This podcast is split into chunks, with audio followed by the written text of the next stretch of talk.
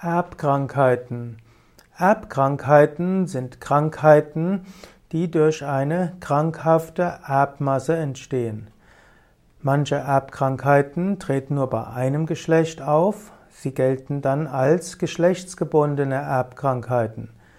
Manche Erbkrankheiten sind bei der Geburt noch nicht erkennbar und kommen später zum Ausbruch. Es gibt Erbkrankheiten im engeren Sinne und im weiteren Sinne.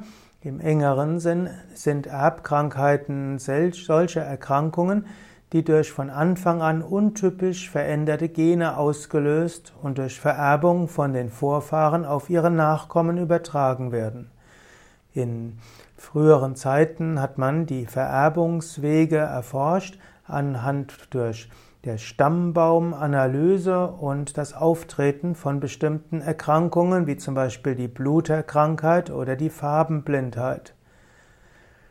In einem weiteren Sinne sind, all, sind die meisten Krankheiten auch genetisch mit begünstigt, aber im engeren Sinne sind Erbkrankheiten solche Krankheiten, die unabhängig vom Lebensstil auftreten, einfach aufgrund der Genetik.